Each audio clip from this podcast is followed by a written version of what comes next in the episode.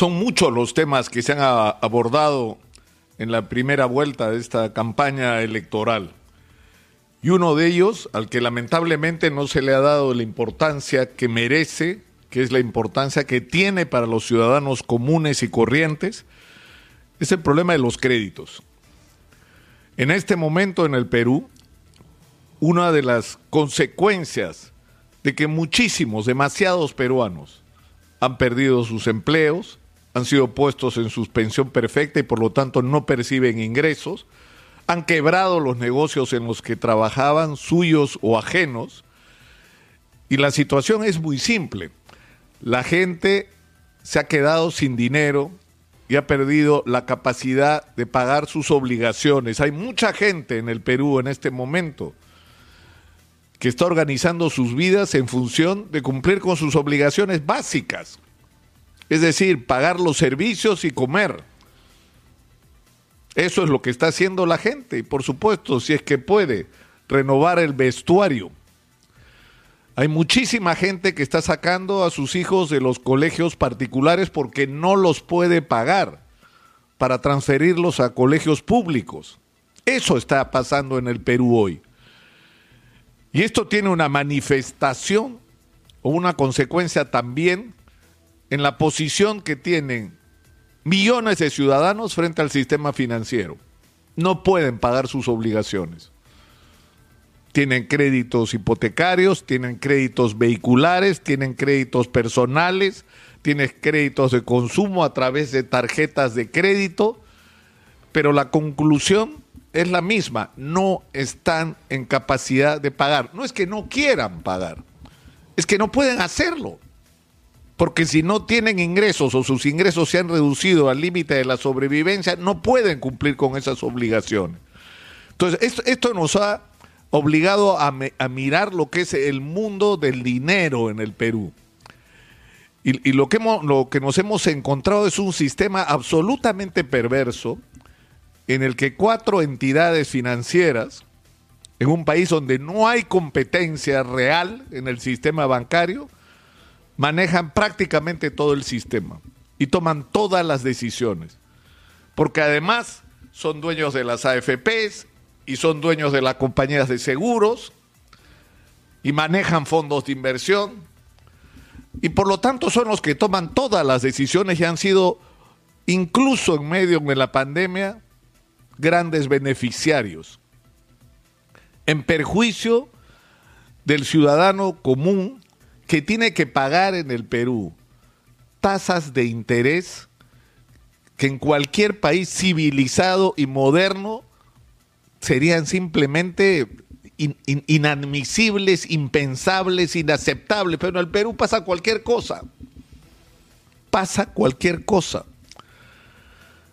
Entonces, eso, esto ha llevado a una discusión sobre la necesidad de cambiar un sistema donde tú le das a un banco mil soles por ahorros y te paga centésimos, pero si tú vas y le pides a ese mismo banco mil soles de crédito, terminas pagando tasas de interés criminales que pueden superar el 100 y en algunos casos hasta el 150%. Y eso es lo que obligó a una discusión sobre que esto tiene que cambiar. Y cambiar en muchos sentidos. Uno de ellos es que tiene que cambiar las tasas de interés, porque la gente está asfixiada y se reclamó que se pongan topes y salió una ley según la cual debían ponerse topes como en otros países. 28, 36%, Chile, Colombia, no. El Banco Central de Reserva acaba de resolver que el tope es 83.4% de mayo a octubre de este año. 83.4%. Es decir, seguimos siendo el teniendo el crédito más caro de la región pero además no vale para atrás, o sea, vale para los nuevos créditos. O sea, la gente que adquirió créditos a tasas criminales va a tener que seguir pagando esas tasas criminales. ¿Qué, qué les pasa? ¿En qué país viven? Pero el, el otro tema es qué nos hacemos con la inmensa cantidad de gente que está literalmente quebrada en este momento. Insisto, no es que no quiera pagar, no puede porque reconstruirse económicamente le va a tomar un tiempo, volver a montar sus negocios, recuperar sus empleos, va a ser un proceso lento, que es el proceso de recuperación de la economía, que esperemos ocurra más rápido de la velocidad a la que estamos yendo, pero hay muchas cosas que se pueden hacer. Acabamos de discutirlo en relación a la crisis de vivienda.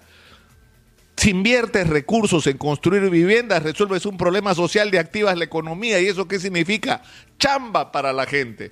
No bonos, chamba, trabajo, ingresos estables, que le den una vida digna a la gente y que entre otras cosas le permitan pagar sus obligaciones. Pero eso va a necesitar tiempo. Entonces se necesita darle a la gente periodos de gracia razonables bajar esas tasas de interés criminales a través de sistemas que existen y que se han usado para la gran empresa y que se deberían usar para la gente, como ha propuesto Gino Michelini con el reactivo para las personas, reactiva para las personas, es decir, que el Banco Central o el Estado a través de COFIDE compre las obligaciones de los ciudadanos, baje las tasas de interés, prorrogue los plazos y los bancos al final simplemente sean operadores o gestores de la cobranza de esos créditos pero se necesita para empezar plazos y periodos de gracia razonables que no pueden ser tres meses, pues. Tiene que ser un año, dos años probablemente en el sector turismo, si no más, y en el gastronómico. Y en a estas alturas se están sumando negocios que ya no dan más y que van a necesitar tiempo para reconstruirse. Es increíble que sigan pasando estas cosas, que haya, que haya esa falta de conexión sobre lo que se decide sobre las esferas, en las esferas del poder y lo que son los problemas de la gente. Y esto tiene que ser introducido en esta campaña electoral. Esto tiene que cambiar. En el Perú tiene que abrirse la competencia entre los bancos para que bajen las tasas de interés de una manera estable. Tiene que haber topes, por supuesto que sí, como en otros países. Tienen que crearse líneas de crédito especiales con tasas de interés baratas para la micro y pequeña empresa. Todas esas cosas hay que hacerlas. De todas esas cosas se ha hablado en la campaña electoral y la gente que tiene el poder hoy no es capaz de escuchar y tomar decisiones en esa dirección. No hay que tenerle miedo como en Chile, como en Brasil, donde el Estado interviene en la actividad bancaria. En Chile, modelo neoliberal, el Banco de Estado presta plata para hipotecas a 1.99%. ¿Por qué eso no puede ocurrir en el Perú? ¿Qué tenemos de diferente? Somos marcianos. ¿Por qué no puede ocurrir? Es decir, la gente no da más. ¿Qué es lo que viene? Que la gente pierda sus casas, sus carros, los equipos que han comprado para sus pequeños negocios, porque una vez más, para que lo entiendan, muchísimo de la micro y pequeña empresa en el Perú se ha construido en base a créditos personales e incluso con dineros tomados de tarjetas de crédito. Esa es la realidad. ¿Y qué es lo que vamos a hacer? ¿Sentarnos a esperar que la gente lo pierda todo? Bueno, lo hemos dicho mil veces, seguiremos insistiendo en lo mismo. Seguiremos insistiendo en lo mismo hasta que alguien, por Dios, escuche.